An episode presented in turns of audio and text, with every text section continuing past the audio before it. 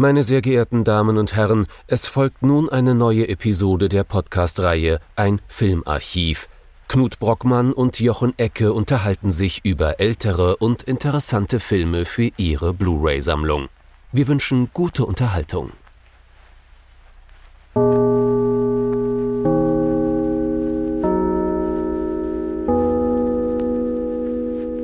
Bonjour, Nüt. Grüß Gott, Jochen. Und hallo, liebe Zuhörer und Zuhörer, zu einer neuen Folge von unserem Filmarchiv. Jetzt auch auf Deutsch.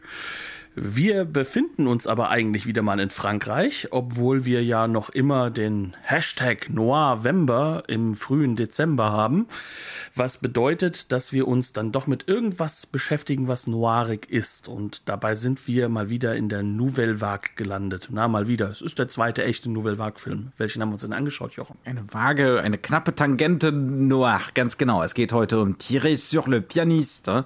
Schießen Sie auf den Pianisten von François Truffaut aus dem Jahre 1960, 1960. Und jetzt muss mir der Jochen nur versprechen, dass er ein bisschen mehr auch auf Deutsch redet, damit ich mitreden kann. Aber ja, es ist der zweite Truffaut-Langspielfilm und wir befinden uns mittendrin in der Aushandlung zwischen Genre und der neuen Freiheit des Nouvelle Vaguischen.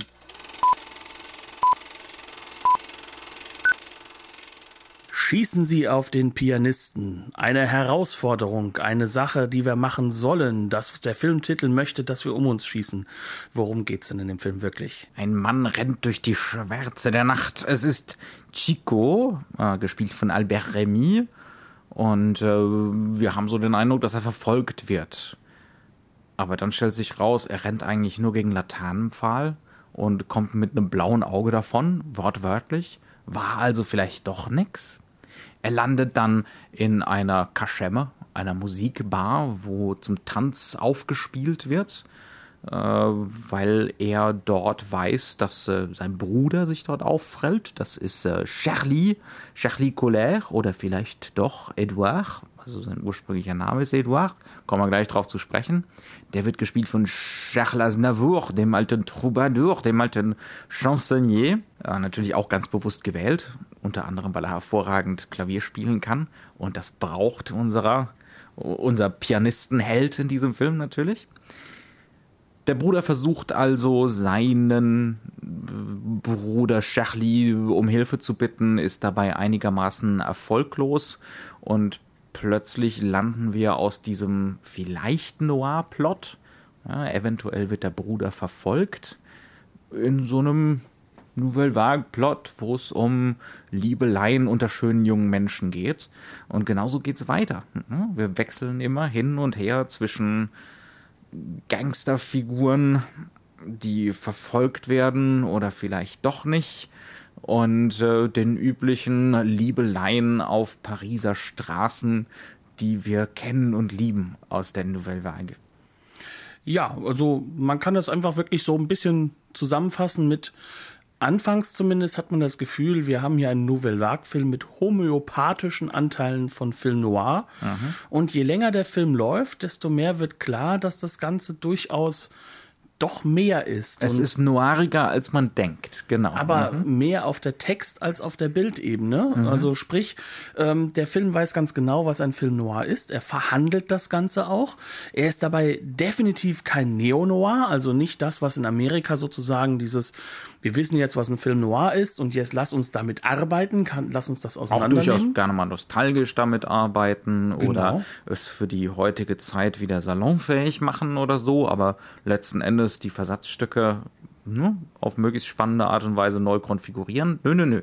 Das findet hier nicht statt. Also es ist so ein seltsames Changieren teilweise, so ein Hin- und Herwechseln. Das macht uns der Film gleich in dieser Anfangssequenz klar. Ne? Ein Mann rennt durch die Nacht und es ist noiriger, äh, wie es nur sein könnte. Es ist eigentlich sogar ein bisschen zu noir weil es sagenhaft unterbelichtet ist und man sieht den Mann nur schemenhaft Und es ist noch nicht mal klar aus dieser, aus diesen seltsamen Einstellungsfolgen, ob er überhaupt verfolgt wird, ja, ähm, oder ob das nicht, äh, ja, eigentlich so eine halbe Slapstick-Sequenz ist. Oder halt Paranoia, das ja. ist dann wieder diese Noir. Das heißt also, wir haben, wir kriegen ganz deutlich gesagt, ja, wir arbeiten hier schon so mit solchen Noir-Elementen, ne, visuellen Elementen, aber wir machen das jetzt eben im Stil der Nouvelle Vague. Das heißt also, es soll ganz bewusst nicht perfekt aussehen. Ähm, es soll ruckelig sein. Wir gehen auf die echte Straße und Geld für große Beleuchtung haben wir nicht, wollen wir aber auch nicht haben. Und wenn das Ganze dann unterbelichtet ist, wenn wir teilweise gar nichts sehen, wenn wir äh, Schemen vom Hintergrund nicht unterscheiden können für ganze Einstellungen lang, dann ist das so gewollt, verdammt nochmal. Das ist künstlerisch und gewollt. Und das erfahren wir auch dadurch, dass der Film durchaus Modi hat und Momente hat, in denen er es nämlich genau andersrum macht. Mhm. Und in denen er uns schon deutlich klar macht, wenn ich hier Noir will, wenn, wenn ich Raoul Studio Coutard will, will dann macht er das. Ne? Und Raoul Coutard ist ja einer der ganz, ganz großen Kameramänner seiner Zeit, vor allem halt in der Nouvelle Vague. Er ist damit groß geworden, kann man sagen. Ja, also das heißt, wir sind hier in einem Film, der irgendwo eine Schnittstelle wieder mal mhm. liefert. Ja. Und diese Schnittstelle ist ähm, grundsätzlich das, was die Nouvelle Vague ist, weil Nouvelle Vague möchte Schnittstelle sein. Zwischen Filmgeschichte und hier und jetzt. Genau. Und das äh, sehen wir halt auch unglaublich stark daran, dass das Ganze nicht nur von François Truffaut inszeniert und geschrieben ist, sondern äh, in jeder Hinsicht, in jedem Bild, in, in jedem Dialog, in jeder Hauptfigur François Truffaut ist. Und ähm, das wissen wir auch deswegen, weil er zum einen natürlich seine autobiografischen oder autobiografisch angehauchten Filme ge gedreht hat, von denen der erste ja schon jetzt gemacht ist, mit Sie küssten und Sie schlugen ihn. Der war jetzt, glaube ich, im Jahr davor oder so.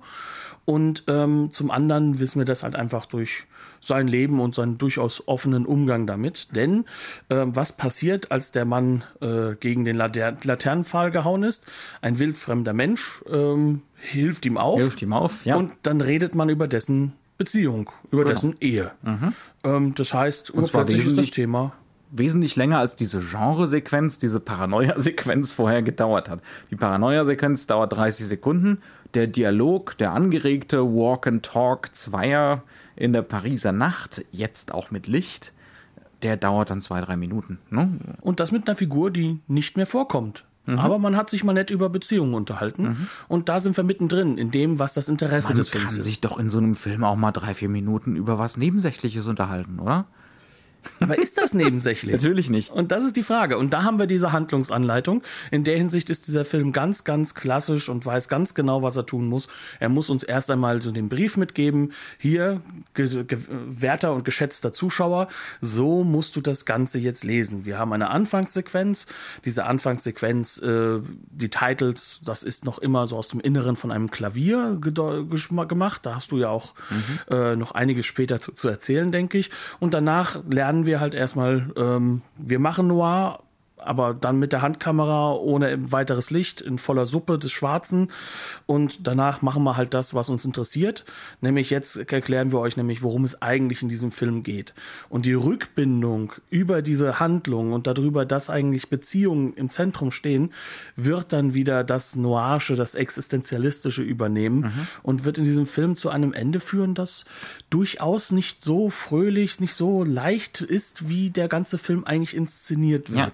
Also es kommt einem so ein bisschen so vor, den ganzen Film über, als würde dieses Noir so neben diesem Nouvelle Vague-Film stehen. Ne? Als würde das Ganze nicht so wirklich zusammenkommen. Das heißt also, wir haben Beziehungskisten. Äh, Charlie hat zum Beispiel eine Quasi-Beziehung mit einer Prostituierten. Er hätte gerne eine Beziehung mit seiner Kollegin aus der Bar. Diese Beziehung ergibt sich dann später auch tatsächlich. Ähm, es wird immer wieder über die, ja, über das Verhältnis Männer-Frauen philosophiert von allen Seiten. Es geht um den männlichen Blick, es geht um äh, Truffauts eigene Biografie und ab und an platzen dann halt diese zwei Noir-Gestalten da rein, die nach Charlies Bruder suchen und die immer wieder dann versuchen, aus Charlie rauszupressen, wo sich der Bruder denn aufhält. Ne? Das heißt also, das scheint die ganze Zeit so nebenher zu laufen und der eigentliche Noir-Plot, dieser Kriminalplot, dieser Hardboil-Plot scheint bis in die Ewigkeit retardiert zu werden. Ne? Das scheint so das Bauprinzip des Films zu sein. Ähm, aber es geht Truffaut doch auch um diese Frage. Ne? Also wo, wie kann Noir heute für diese junge Generation Anfang der 60er Jahre noch funktionieren? Wie müssen wir das rekonfigurieren? Was kann Noir uns heute noch sagen? Ne? Kann das noch eine wahrhaftige Darstellungsform sein, auf eine, auf eine Art und Weise? Und seine Antwort ist ziemlich eindeutig ja, oder? Ganz deutlich. Also man darf dabei äh, erstmal so zwei, drei Dinge nicht außer Acht lassen. Das erste ist, ähm, wenn wir jetzt sagen, oh, es geht ja hier nur um Beziehungen, ja, worum geht es denn im Kino? Ja? Also ja. grundsätzlich geht es um zwischenmenschliche Beziehungen. Das muss jetzt nicht immer der heterosexuelle äh, äh, Liebesplot sein. Das kann auch gar nicht mit Liebe zu tun haben. Es gibt ja auch äh, Freund und Feind, auch das ist eine Oder Beziehung. Machtverhältnisse. Machtverhältnisse, das sind alles Elemente, die immer im Kino das sind, was etwas vorantreibt, weil es ist die Grundlage des Menschlichen, die Beziehung zueinander.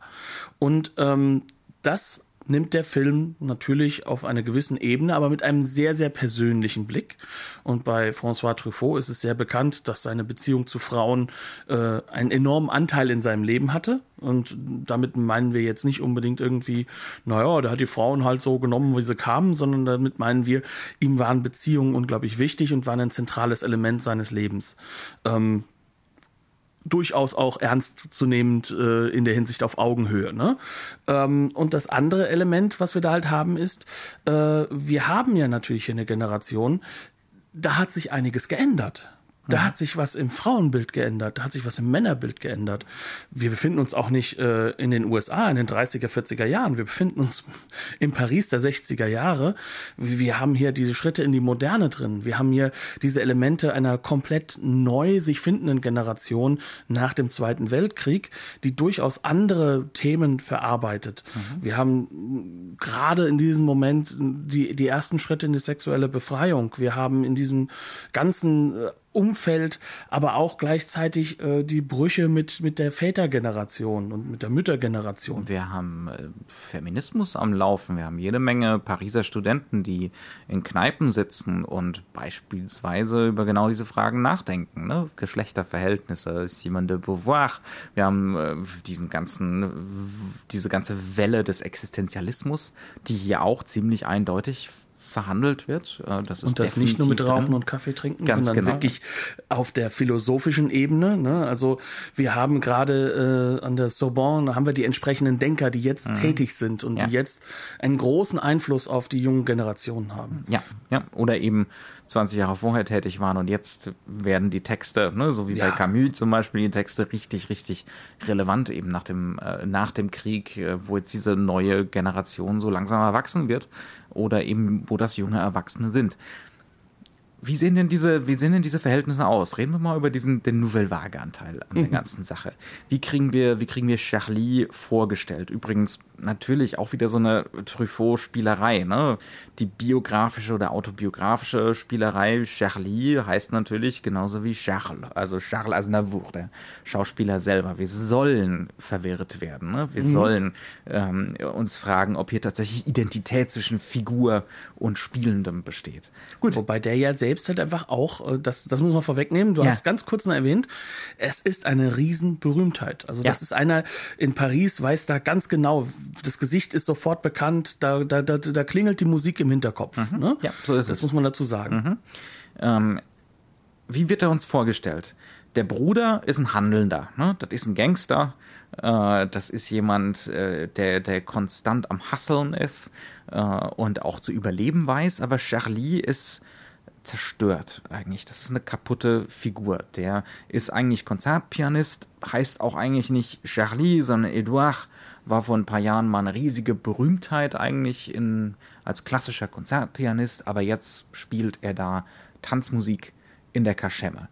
Ähm, und wir kriegen ihn vorgestellt als jemand, der in dieser Anfangssequenz am Klavier hockt in der Unschärfe. Der starrt vor sich hin, ins Leere, angestrengt, aber auch irgendwie selbst leer. Ne? Ähm, Im Hintergrund, immer wieder. Und äh, der darf reagieren auf seinen Bruder, der darf sich verwehren gegen dieses Handeln in der Welt. Ne? Also er wird vorgeführt als jemand, der keine Handlungsfähigkeit hat. Der schafft es noch nicht mal, als er dann mit seiner Angebeteten, wie heißt sie nochmal?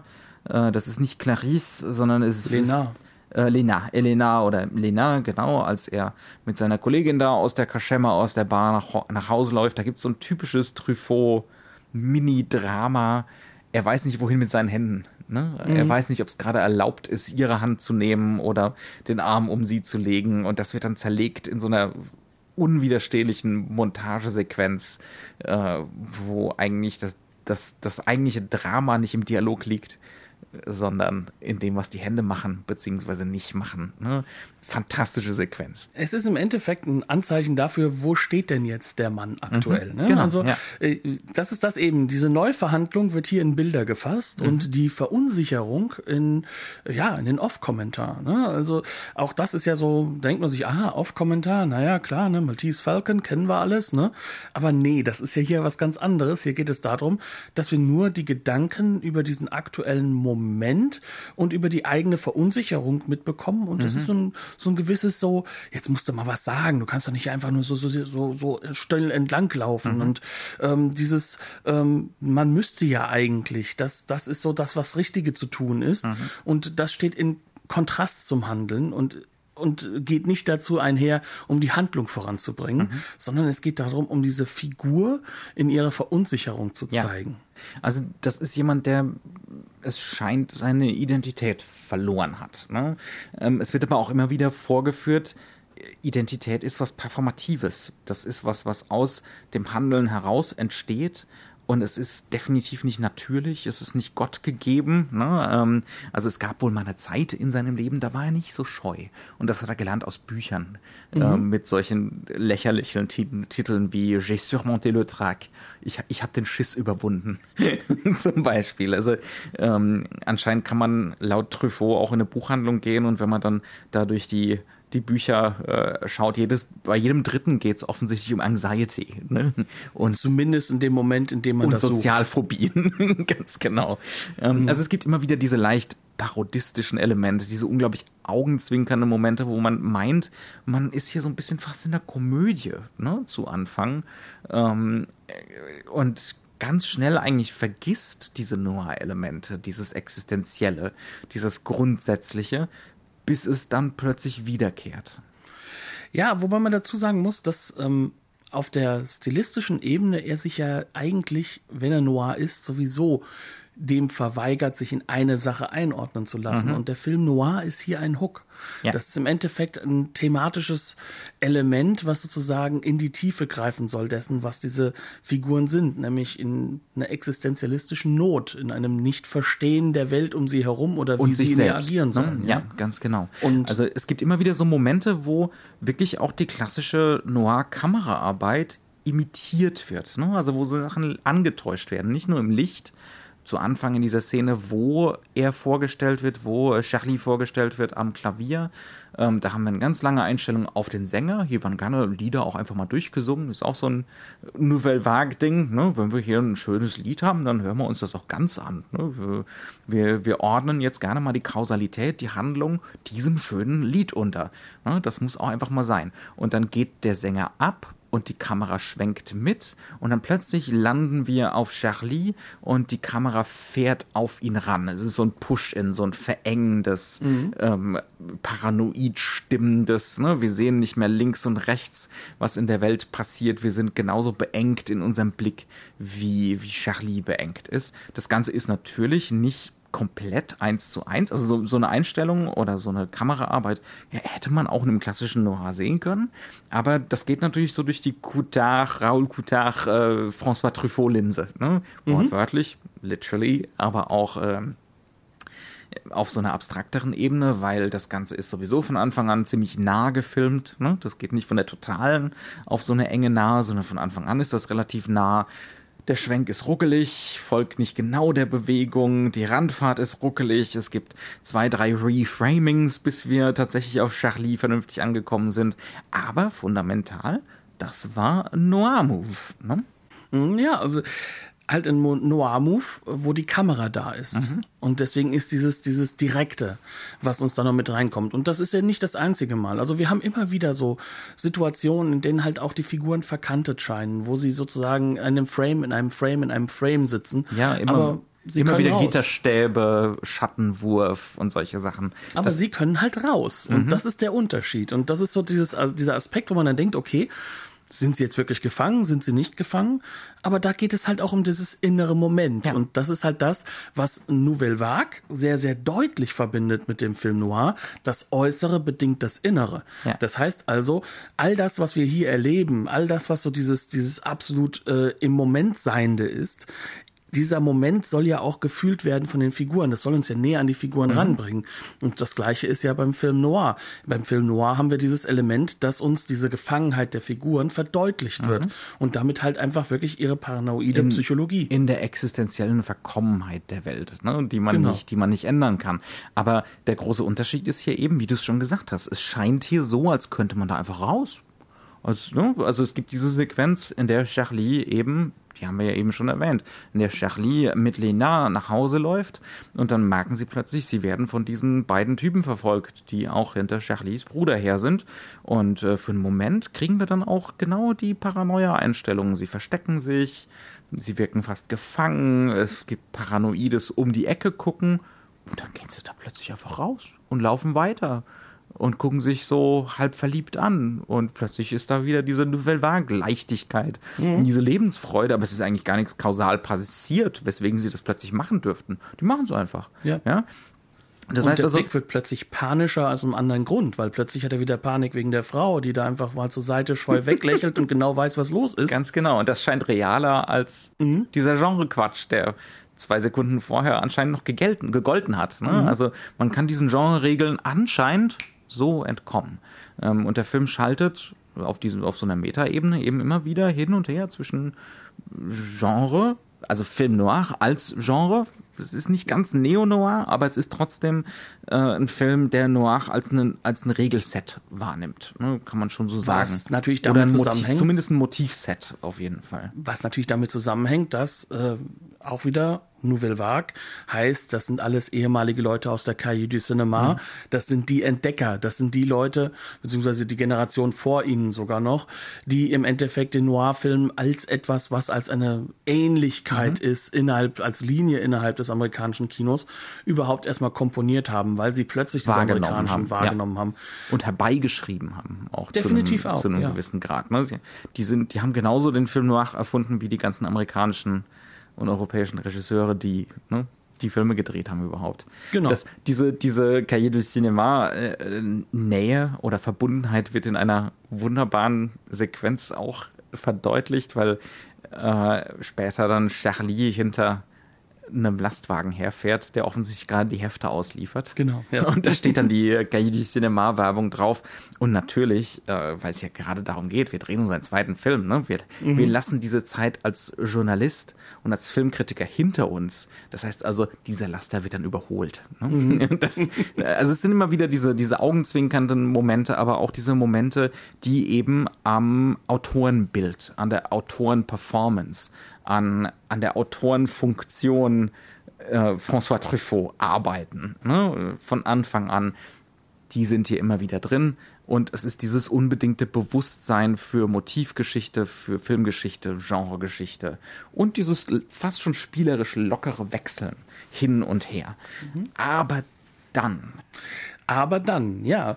Ähm eine Sache, die ja beim Film Noir eine ganz, ganz wichtige Rolle spielt, ist ja so, ne, ähm, ich möchte jetzt nicht zu sehr wiederum einen anderen französischen äh, Mann der Zeit zitieren, äh, aber es ist ja durchaus ein Erinnerungsbild Kino. Mhm. Also sprich, es ist ein Kino, in dem wir äh, im Endeffekt verschachtelte Erinnerungen, verschachtelte Geschichten aus der Vergangenheit haben, die sozusagen jetzt in, konfrontativ in das Jetzt bezogen werden. Aber das muss nicht mal sein. Also es gibt ja Film Noirs, in denen man gar nicht weiß, wo befinde ich mich jetzt genau in der Zeit. Ähm, und das ist durchaus bewusst und das wird mit Vergangenheitsbildern gemacht. Und zentral für diesen Film ist im Endeffekt, dass er auf der einen Ebene inhaltlich dieses Reminiszente immer wieder hat und sei das in Gesprächen. Man redet eigentlich nur über das Vergangene der Gefühle, über das, was war, was zum Jetzt geführt hat. Aber wir haben auch eine Sequenz, in der wir mehr über Charlie erfahren. Mhm. Und das ist eine Sequenz, die sehr lang in die Mitte des Films gesetzt wird, in der es im Endeffekt darum geht, dass er schon einmal verheiratet war und wie er als Konzertpianist unterwegs war. Wir erfahren zum einen, dass äh, äh, Lena ganz genau weiß, wer er ist. Ne? Das heißt also, sie blickt hinter seine Fassade. Das ist ja auch eine Sache, die im Noir durchaus wichtig ist. Mhm. Aber sie, ähm, in diesem Moment kommt der nicht Flashback, sondern die richtig lange Sequenz, die einfach mal die kompletten Erzählmodi, die ganze Motivart und Weise verändert. Denn plötzlich haben wir die perfekte Ausleuchtung. Wenn wir wollen. Wir können auch eine Überbeleuchtung haben, wenn es mal notwendig ist wir haben plötzlich die statischen Bilder, wir haben plötzlich die Establishing Shots, die klassischen Modi. Ja, die vorher fast ganz gefehlt haben. Ne? Vorher ist es ein Film der nahen Einstellungen und der Schwenks ähm, und der Fahrten. In der Raum nahen. wird begangen. Ne? Mhm. Das ist das Wichtige. Es ist eine Handkamera. Wir gehen in den Raum rein. Plötzlich wird der Raum etabliert. Wir kleben an den Figuren auch. Ne? Ja, das ändert sich jetzt in diesem Moment rabiat. Mhm. Also als ob wir sagen würden, jetzt sind wir nicht mehr im Jetzt, jetzt sind wir nicht mehr in unseren modernen Zeiten, in unseren neuen, für uns gerade frisch etablierten Regeln. Jetzt müssen wir die alten Regeln benutzen, weil wir befinden uns jetzt in der Vergangenheit. Das mhm. heißt, es spiegelt sich jetzt sozusagen auch in der Wahl der Methoden, der filmischen Methoden, die ich anwende. Und äh, in dieser Sequenz wird sehr deutlich, dass das Noir-Element doch da ist. Denn mhm. wir haben alles, was inhaltlich dazu gehört. Wir haben hier ein, eine sehr tragische Geschichte. Wir haben hier definitiv halt auch ein Machtverhältnis, um das es geht. Ähm, also er, um das kurz anzugehen, ähm, Charlie wird entdeckt und dieser Entdecker aber nutzt seine junge Ehefrau aus und äh, zwingt sie dazu, mit ihm ins Bett zu gehen, äh, damit er. Also Charlies Ehefrau. Ja. Eduard. Da, zu dem Zeitpunkt heißt ja, genau, er noch Eduard. Eduard, ja. damit Eduard überhaupt erst seinen Vertrag bekommt. Mhm. Das erfahren wir aber auch wiederum alles im Nachgang. Das heißt also, hier haben wir genau diese Option. Wir wissen nicht, warum sich die Beziehungsgeschichte so entwickelt, wie sie sich entwickelt. Warum ist er negativ. nicht mehr verheiratet? Ne? Warum äh, fehlt diese Frau in der Gegenwart? Das bekommen wir jetzt so nach und nach erzählt. Warum ist, ist Charlie slash Eduard, warum ist er so desillusioniert? traumatisiert? Warum scheint ihm jede Handlungsfähigkeit zu fehlen? Ne? Warum, mhm. ähm, warum ist er scheinbar wieder zu seinem alten Ich zurückgekehrt? Er hat ja anscheinend irgendwann mal seine Scheu überwunden und seine Angst und äh, ist ein unglaublich selbstbewusster Star geworden. Und jetzt erfahren wir, hm, war vielleicht gar nicht so gut, so ein selbstbewusster, hyperviriler, männlicher Star zu werden. Und das Ganze wird trotzdem auf eine Art und Weise erzählt, dass das auch da wiederum eine Rückerzählung ist. Sprich, wir erfahren während dieser Geschichte erst selbst, wie sich die Beziehung zu seiner Ehefrau, zu Therese, gespielt von Nicole Berger, ähm, äh, oder Berger, ich weiß nicht, wie man sie auf Französisch, ja. ja ähm, Der Hirte. wie sie sich ähm, im Kern äh, verändert, immer schlechter wird, immer, äh, immer mehr auseinanderlebt, in, wo die beiden plötzlich nicht mehr richtig miteinander sich unterhalten können. Und erst im Nachhinein wird durch dieses Geständnis, was sie getan hat, in Anführungszeichen, beziehungsweise was ihr eigentlich angetan wurde, das aufgeklärt. Also da ist ein sehr genaues Verständnis davon, was, äh, was sexuelle Gewalt für Folgen hat, ne? weil die Frau tatsächlich denkt, sie wäre verantwortlich dafür. Sie nennt sich selbst schmutzig, mhm. zum Beispiel. Ähm, mhm. ja. Aber es ist halt diese Auflösungslogik. Mhm. Wir sind halt, wie gesagt, jetzt sind wir tief im Noir drin. Ja. Ja, visuelle Optionen, die könnten auch von Antonioni stammen. Mhm. Wir haben, wir haben Vereinzelungsbilder. Plötzlich ist da brutalistische äh, Architektur im Hintergrund. Genau. Hypermodern, hypergegenwärtig. Während der Film vorher in so einem alten Paris spielt. Das könnten genauso gut die 40er sein und nicht die frühen 60er von den Dekors her mhm. oft. Ne? Aber ja. die Optionen, die er benutzt, filmisch, um das einzufangen, sind wiederum die alten gegenüber vorher den modernen. Mhm. Das heißt also, diese Verzerrung ist dort ganz klar da. Und ähm, ja, und im Endeffekt gibt uns der Film an dieser Stelle, wie in Film Noir, in der Verschachtelung den Schlüssel, um zu verstehen, wie diese Figur funktioniert und wie dieser Plot funktioniert. Mhm. Das heißt also, wir erfahren jetzt erst, wir haben hier jemanden, der ist dadurch traumatisiert, dass er versucht hat, besonders männlich zu sein und auch der Männlichkeit zu folgen, mhm. indem er in diesem Moment, in dem sie ihm das erklärt, auf Rache sind und rausstürmt, anstatt wie er in seinem eigenen Off-Kommentar sagt, bei ihr zu bleiben, ihr zu helfen, sie zu trösten, mhm. was dazu führt, dass sie sich umbringt. Mhm. Und in diesem Moment bricht die Figur. Und dieses Brechen der Figur erklärt uns das, was wir vorher gesehen haben, und es erklärt uns auch, warum das ein Noir ist. Mhm. Wir sind plötzlich in diesem Existenzialismus. Mhm. Und dieser Existenzialismus geht über, und da sind wir wieder in der Nouvelle Vague und in diesem klassischen Bild äh, des, des Autoren, ne, des, der Politik des Sorteur, ähm, es geht um diese Beziehung und vor allem halt um die Beziehung zwischen Mann und Frau. Mhm. Um dieses Neuaushandeln, aber auch darum, wie gehe ich als Truffaut, ja, als, als sexuell sehr aktiver und sehr interessierter Mensch, der die Frauen im wahrsten Sinne des Wortes alle irgendwo liebt, der fast alle seine Filme über dieses Thema macht. Mhm. Wie gehe ich mit dem männlichen Blick der ja in diesem Genre auch festgeschrieben ist, mhm. den er auch selbst weiterhin festschreibt. Wie gehe ich damit um? Auch in den Figurentypen, ne? Femme ja. fatale, femme fragile, ja. Mhm. Genau, und wie, wie, wie werden diese Optionen der femme fragile, die klassisch ist, mhm. weil sie stirbt ja auch dann wirklich in dieser Rücksequenz, und der dann doch der femme fatale, die eigentlich nur eine fatale sein kann, weil sie einen eigenen Willen hat mhm. und weil sie mit Respekt behandelt wird durch den Film. Ja ähm, so agiert und damit halt uns in eine Situation reinversetzt. Das haben wir noch nicht ausreichend erklärt, aber da kommen wir gleich drauf. Ne? Ja, also ja. da kommen wir dann in eine Situation hinein, in der plötzlich diese ganzen filmischen Optionen durchaus ihren Sinn machen. Mhm. Und ja, es ist ein Film noir, aber es ist ein Film noir durch eine, eine, sehr persönlichen. Durch eine sehr persönliche. Brille, ganz ja. genau, aber auch auf ganz anderen Gendergrundlagen. Ne? Ja. Also im, im klassischen Noir haben wir oft genug diese Struktur, dass Männer Opfer von Frauen werden. Aber hier ist es umgedreht. Ziemlich, Definitiv. ziemlich eindeutig umgedreht. Ähm, und das Problem, und das macht der Film ziemlich klar, sind überkommene Geschlechterbilder, ist äh, eine, eine falsch verstandene Männlichkeit, ist eine Männlichkeit, die sich nur äußern kann in Wut, die damit auch zum Beispiel diese Idee affirmiert. In dem Moment, wo er abhaut, affirmiert er ihren Blick auf sich selbst, nämlich diese Idee, dass sie in irgendeiner Form beschmutzt ist durch diese Vergewaltigung. Ne? Mhm. Ähm, natürlich aus heutiger Sicht, aus feministischer Sicht, ne, würde man sagen, muss es denn dann trotzdem sein, äh, dass die Frauen hier nur Opfer sind? Ne? Und das sind sie zum gewissen Grad. Also daran lässt sich schon festmachen, das ist ein Film von 60. Und das ist ein männlicher Blick auf die ganze Geschichte. Aber trotzdem passiert hier was. Ne? Das mhm. ist eine Weiterentwicklung, das ist eine Neukonfiguration und das ist ein neues Bewusstsein. Und es ist für, aber auch für Geschlechterbilder, auf jeden Fall. Aber es ist ein männliches Bewusstsein und das ist halt eben das, was auch die Nouvelle Vague ausmacht. Es Daraus macht der Film aber keinen Hehl, ne? dass er diesen männlichen Blick hat und dass er ihn auch zum gewissen Grad problematisch findet. Also wir kriegen den immer wieder und wir kriegen auch immer wieder diese Gespräche, Marke, Männer sind Schweine. ja? Also der Film weiß es.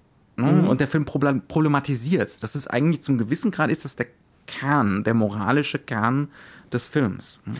Wobei man dazu noch sagen muss, dass der Film natürlich auch noch einen zweiten Kern hat. Mhm. Also das ist dieser Kern dessen, ähm, bin ich bedingt durch meine Herkunft, da bin ich bedingt durch das, was ich tue. Mhm. Auch das ist natürlich klassisch Film Noir, ne? Und auch das ist Existenzialismus pur. Natürlich. Ähm, weil wir haben ja schon erfahren, dass die eine Figur, nämlich Albert Remy, ähm, also der Schauspieler, mhm. äh, der Chico spielt, ist ähm, ein Tu nicht gut mhm. und ist der Bruder von Edouard slash Charlie. Jetzt ja. sagen wir Edouard als erstes, weil so wurde er ja geboren. Und er hat ja damit gebrochen. Also er hat ja zweimal damit gebrochen. Also einmal, Charlie hat damit gebrochen. Genau. Ja. Mhm. Charlie ist einmal als Wunderkind, als Klavierkind ganz schnell zu einem äh, weggekarrt worden. Mit 14 Jahren wird uns später erzählt. Auch das wiederum ist eine Rückerzählung, keine Rück, äh, keine visuelle Rückbindung, sondern es wird nur erzählt. Distribuierte Exposition. Genau. Mhm. Ja. Aber halt eben wie gesagt nur auf Textebene und ähm, die beiden Brüder, die zurückgeblieben sind, da kommt noch ein zweiter hinzu, die sind beide ähm, durchaus schlimme Finger. Und ein dritter, sehr, sehr junger Bruder wurde von ihm rausgenommen, nämlich Fido heißt der Charakter, und wird sozusagen von ihm jetzt so ein bisschen miterzogen, äh, was bedeutet, dass sozusagen hier ein Bruch mit der eigenen Vergangenheit da ist, aber die Frage sich trotzdem für ihn stellt, ja, aber bin ich denn anders? Kann ich denn überhaupt anders sein? Und natürlich ist so ein, so ein Gangsterbild eines, eines, äh, ein Bild einer, einer gewalttätigen Männlichkeit auch wiederum, ne? Ja, ja. vor dem er ja auch seinen, seinen kleinen Bruder irgendwo retten möchte. Ähm, was aber im Endeffekt wiederum nur diese gleiche weitere Umdeutungssituation ist. Und um das zu verhandeln, brauchen wir die Frauenbilder, brauchen wir die verschiedenen Beziehungen und Beziehungsgeflechte. Und dafür brauchen wir auch am Anfang einen wildfremden Mann, der nie wieder auftaucht, der von seiner Hochzeit redet und dass er eigentlich sich erst verliebt hat, als das erste Kind unterwegs war. Was im Endeffekt auch ein Modus ist, und zwar der alte Modus der Gesellschaft und der alte Modus der Beziehung. Aber auch ein sehr ehrlicher Blick. Ne? Also Genau. es ist ein sehr fast schon therapeutisches Gespräch. Also unsere Ehe hat erst angefangen, als ich mein erstes Kind zum ersten Mal gesehen habe. Ne? Genau. Wir waren zwar vorher schon verheiratet, aber zu dem Zeitpunkt waren wir dann erst wirklich verheiratet. Und Liebe ist auch Gewöhnungssache und solche Sachen. Das hat auch eine gewisse Weisheit. Ich weiß nicht, ob ich das so ganz äh, so komplett archaisch finde oder so als Muster. Nein, es ist nur eben das, wie halt eben die Elterngeneration sehr häufig Beziehungen Mhm. Mhm. empfunden hat. Und, äh, das Und gelebt hat, Und ja. gelebt hat, weil sehr früh heiraten, es wird teilweise halt auch familiär geklärt, äh, es ist sehr viel Druck da. Und diese Situation ändert sich ja in dieser Mhm. Ja. Mhm. Phase. Und ähm, er, er lebt ja andere Modi durch. Also Mhm. er lebt ja auch die frühe Heirat. Ähm, das Ganze wird ihm ja genommen im Endeffekt, also Charlie, ne? Oder er nimmt sich selbst. oder er nimmt sich auch selbst. Es ist beides drin, es ist beides irgendwo Modus. Ne? Also ähm, Aus existenzialistischer Sicht nimmt er sich selbst. Das ist seine Verantwortung, seine Entscheidung. klar. Und ähm, dann kommt halt eben der nächste Modus, dass er ja eigentlich so eine Quasi-Beziehung führt mit der Prostituierten, mit der ja auch, also die, die arbeitet in der gleichen Kaschemme. Eine unerhörte Szene, eine Ja. Wahnsinnsszene. Ja. Diese Frau geht halt hin und da holt sie sich halt ihre Kundschaft. Sie wohnt halt quasi im Zimmer nebenan, wo er mit seinem Sohnemann, auch, also, also Pseudosohn, Bruder lebt. Und ähm, des Abends kommt sie halt hin, ne, wechselt erstmal von den hoch, äh, hochhackigen Schuhen in die Schlappen und kommt zu ihm rüber, weil ganz klar ist, die beiden werden jetzt halt auch miteinander ins Bett gehen.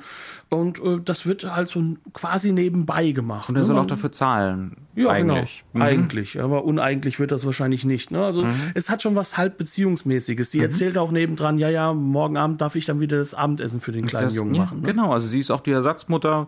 Und das wird alles erzählt mit einer unerhörten Leichtigkeit, mit einer Freude an der Sexualität, insbesondere an der weiblichen. Ja, Also die Frau, das ist Michel Mercier hier, ne? ähm, manchen vielleicht bekannt als Angélique äh, oder beispielsweise aus Mario Bavas äh, Les Trois Visages de la Peur, ähm, die, ja, also die, die, natürlich gibt's hier auch dann die Nacktheit, die man gerne mit der Nouvelle Vague verbindet, diese unerhörte Nacktheit für 1960. Ne? Die aber kommentiert wird. Und zwar eben auch auf dieser Ebene, die schon fast postmodern ist. Ja. Na, na, na, sowas darf man doch im Film nicht zeigen. Ne? Also das sagt er wirklich. Also das ist ja eine Nackt, also du kannst ja nicht einfach mit deinen nackten Brüsten hier sein, das darf man ja im Film nicht sehen. Mhm. Ne? Und dann lacht sie ihn aus und erzählt davon, dass sie im Kino war. Mhm. Und, und das, das heißt also, so, so einen Moment gucken sie zum Publikum rüber und sagen, na, habt das mitgekriegt? Nudge, nudge, wink, Ja, wink. Wir brechen hier was, aber ganz, ganz freudig Ja. und, und nonchalant nebenbei. Das wird erzählt mit, sie ist diejenige, die hier die Handlungsmacht hat. Er trifft hier gar keine Entscheidung. Sie will Sex. Sie, äh, die Kamera folgt ihr. Sie läuft auf und ab im, im Zimmer halbnackt. Ähm, sie hält da ihre, ihr Höschen hin, ähm, äh, provokant. Sie ist diejenige, die da nackt ins Bett steigt und sich eben nicht die Decke über die Brüste zieht und so weiter und so fort. Ne? Aber sie ist auch diejenige, die in den Hausschlappen rübergeht. Ne? Ja. Also das heißt also, das hat schon eine normale Natürlichkeit. Die, hoch, die hohen Hacken brauche ich für ihn nicht. Genau. nicht Also notwendig. Es ist, ja. es ist halt einfach ähm, eine unglaublich menschlich-humanistische Szene, Mhm. in der halt auch sie nicht verurteilt wird. Und das ist ja etwas, was jetzt, sage ich mal, im klassischen Film Noir definitiv der Fall wäre, weil da wäre das nur noch der tiefe Fall. da wäre das auch reduziert. verrucht, verrucht. Also das Minimum wäre verrucht ist das. Ja? Und hier haben wir schon den ersten Wechsel im Bild mit der äh, zu einer Beziehung zu einer Frau. Das ist eine Beziehung zu einer Prostituierten, die irgendwo zwischen geschäftlichem und selbst für ihn Ersatzmutter, muss man mal ganz ehrlich sagen. Ne? Also auch sie managt ihn irgendwo so ein bisschen und sein Leben, wo das so hin und her geht. Ne? Und das ist eine Sache, die durchaus schon eine neue Option zeigt eines Zusammenlebens. Und dann kommt halt die von uns schon erwähnt, äh, erwähnte Lena rein, eine wunderschöne junge Frau, ähm, die ein Wahnsinnslächeln hat, deren, deren Blicke und deren Lächeln unglaublich toll auch von dem äh, Bild eingefangen wird. Und die ihn ja schon kannte von früher. Mhm. Sie löst ja die, äh, sag mal, die Erinnerungssequenz aus. Und diese Frau wiederum übernimmt auch für ihn die Handlungsmacht. Mhm. Ja. Ne? Und und, und sie stachelt ihn an, sich aus seinem Leben zu lösen, wieder ambitioniert zu sein, in der Bar zu kündigen, wieder zu, zu Edouard zu werden und so. Ne? Aus, aus einer Genre-Warte hat das Züge von der femme fatale. Ne? Also genau. sie ist diejenige äh, mit, mit der Handlungsgewalt und sie stachelt ihn da an, ne? äh, sich zu lösen aus seinem bisherigen Leben und doch wieder die Zügel in die Hand zu nehmen und wieder Selbstvertrauen zu, äh, zu fassen und, und so weiter und so fort. Aber die Figur ist keinem femme fatale. Ne? Es hat Züge davon, es ist ein Kommentar auf darauf, dass es jetzt für neun, in, im Jahr 1960 für François Truffaut unmöglich ist, die klassische femme fatale zu erzählen. Nee, die will das Allerbeste für ihn. Ähm, die will das Allerbeste auch für sich. Die will eine offene, ehrliche Beziehung. Alles, was sie von ihm will, ist, du, sobald du weißt, dass es vorbei ist zwischen uns, sagst du es mir. Genau. Ja, das ist alles, was sie will. Das ist die einzige Bedingung, die sie stellt. Ähm, das heißt also, da ist kein Opportunismus, ne, wie, was, wie wir es so üblich haben bei der femme fatale und so weiter und so fort. Auch kein Schmachten, sich hingeben von irgendeiner anderen Frauenfigur ja. aus den 40er, 50er Jahren. Ja. Oder auch viel noch in den 60ern oder wieder auch heute, ne, wo die Frau erobert wird. Ja. Auch das ist nicht der Fall. Da ist ein Mensch, der eigentlich auf Augenhöhe mit ihm sein möchte. Fertig genau. aus. Ja. Was nichts dran ändert, dass die filmische Sicht trotzdem männlich bleibt. Ja, auf sie, der Blick auf sie, auf ihre Waden beim die Treppe hochlaufen und so weiter und so fort. Ja. Aber auf einer Ebene, die Respekt hat. Und mhm. das ist halt eben das, was François Truffaut und sein Frauenbild sehr häufig ja auch ausgemacht hat. Ne? Und was, was halt auch seine Filme sehr häufig ausmacht, dass durchaus ein Respekt für alle Figuren da ist. Und zwar ähm, durch ihr Handeln heraus. Ne? Da ist natürlich der Ziehvater im Hintergrund wieder ganz wichtig. Da ist Renoir wichtig. Ja. Da ist, da ist halt auch der poetische Realismus wieder wichtig. Ne?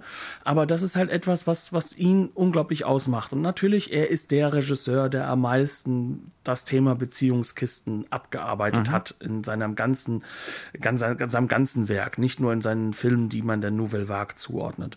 Und sei es halt eben, dass man, wie in unserer allerersten, nee, in unserer zweiten Folge äh, bei äh, Die amerikanische Nacht, dass, dass das halt nonchalant nebenbei halt mhm. einfach an einem Set geschieht, weil das eine kleine Gesellschaft für sich ist. Mhm.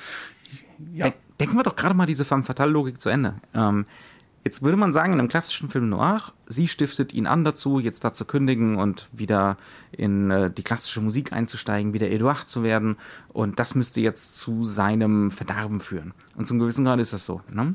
Ähm, aber der Film macht überdeutlich, das liegt nicht an, äh, na, an, an Lena. Das ist nicht das Problem. Das Problem sind die Männer.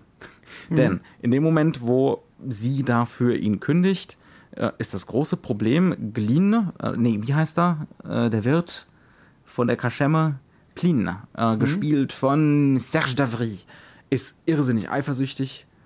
Äh, sieht sie jetzt natürlich auch gleich beschmutzt, weil sie ja offensichtlich mit Charlie geschlafen hat. Ne? Da ist wieder dieser kaputte Männerblick mhm. auf Frauen und die, der kaputte Blick auf Sexualität.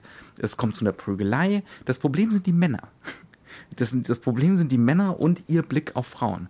Äh, und dann kommt es dazu, ja, dass, äh, dass Charlie diesen, und jetzt kommen wieder die schlimmen Spoiler, diesen Plin umbringt. Ob jetzt in Notwehr oder nicht. Schon es irgendwo. ist schon irgendwo Notwehr. Mhm. Ähm, die große Aussage ist auch da wieder so ein seltsames Hin- und Her-Changieren zwischen Parodie und, und ganz krasser Ernsthaftigkeit. Ne? Die beiden prügeln sich im Hinterhof und äh, dann ist man irgendwann außer Atem und beide erkennen die Absurdität der Situation, dass sie sich hier gerade eigentlich um wegen nichts prügeln ne? und äh, auch mit Messern rumgefuchtelt wird und so. Also durchaus eine ernsthafte Lage. aber dann sagt Plin, nö, also wir sind beide Männer und äh, damit wir hier nicht das Gesicht verlieren, einer von uns muss gewinnen und fängt an, Charlie zu würgen. Und dann kommt es zu diesem, ne, zu dieser, zu dieser, zu diesem Tötungsdelikt aus Notwehr, wenn es denn ein Delikt ist. Mhm. Ähm, das heißt also auch hier wieder, ne, das Problem ist die Männlichkeit. Das Problem, die, die Frauen sind nicht das Problem, sondern das Problem ist diese, diese, diese kaputte männliche Identität. Das dürfen wir nicht vergessen ja. hier. Ne? Die kämpfen da gerade um eine Frau, die für sich selbst entscheidet, mit wem sie zusammen sein will. Ja, ja. Und nichts anderes. Mhm, ja. Die haben nicht darum zu kämpfen, wer sie jetzt mit nach Hause nimmt. Das ist zutiefst lächerlich. Ja, ja ganz genau. Ne? Ähm, und was das Ganze dann am Ende, das ist natürlich so, so, so ein Point of No Return zum gewissen Grad auch, ne, was das ziemlich eindeutig zu einem richtigen Noir macht, dieser Moment. Aber so richtig, richtig noirig wird es dann eben am Schluss. Ähm, sollen wir spoilern? Warum nicht? Das ist ja. nicht das Zentrum des Films. Mhm. Also auch, auch Lena stirbt. Kann man jetzt natürlich auch wieder sagen aus einer gewissen Sichtweise ist das denn dringend notwendig, dass beide positiven Frauenfiguren dieses Films jetzt unbedingt ne, zum Verhandeln männlicher Identität äh, da sterben müssen. Das ist durchaus ein Kritikpunkt. Jedenfalls aus heutiger Warte. Ne? Den ähm, ich aber auch nicht sehe, weil deswegen hat er die Option des Film Noir gewählt. Ja. Und der Film Noir ist immer das Außen bedingt das Innen. Ja.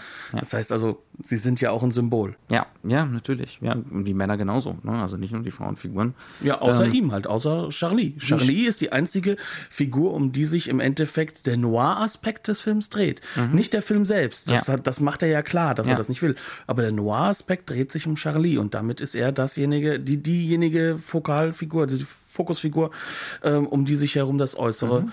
konstruiert. Ganz am Schluss wird also dieser Noir-Plot um Charlies Bruder und seine finstere Vergangenheit, beziehungsweise die finstere Vergangenheit seiner Familie und so ausgespielt in der Schneelandschaft für sich äh, auf dem Land. Ne? Ja, wieder auf ähm, dem Dorf. Wir sind wieder draußen aus, aus äh, Paris. Wir die Gegenwart der Vergangenheit. Ne? Mhm. Also äh, gewisse Ähnlichkeiten zu Le Beau Serge sind zum Beispiel auch schon wieder vorhanden. Ne? Dieses Zurückkehren à la Campagne, ähm, wo die meisten von diesen Nouvelle Vagisten nun mal herkommen.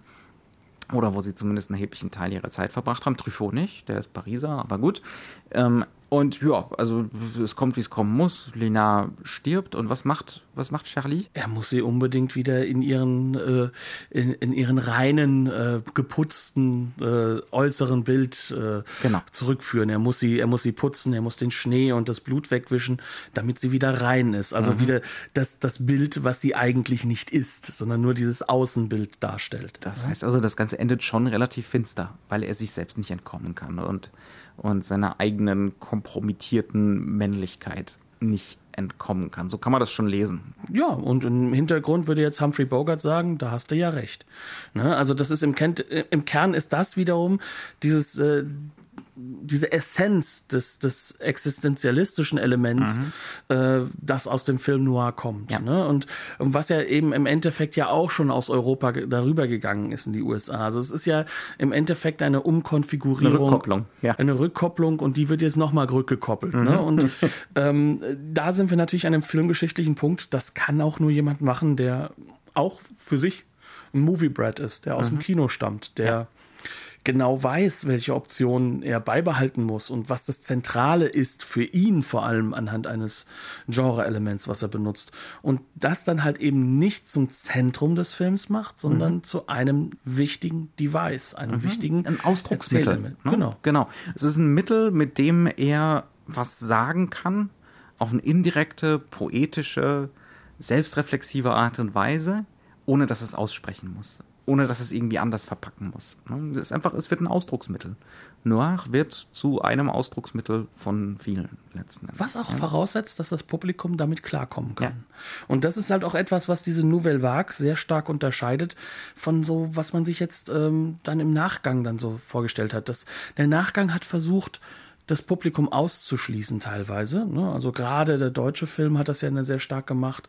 Die 70er Jahre haben dann, 80er Jahre haben dann wiederum verschiedene Modi gefunden.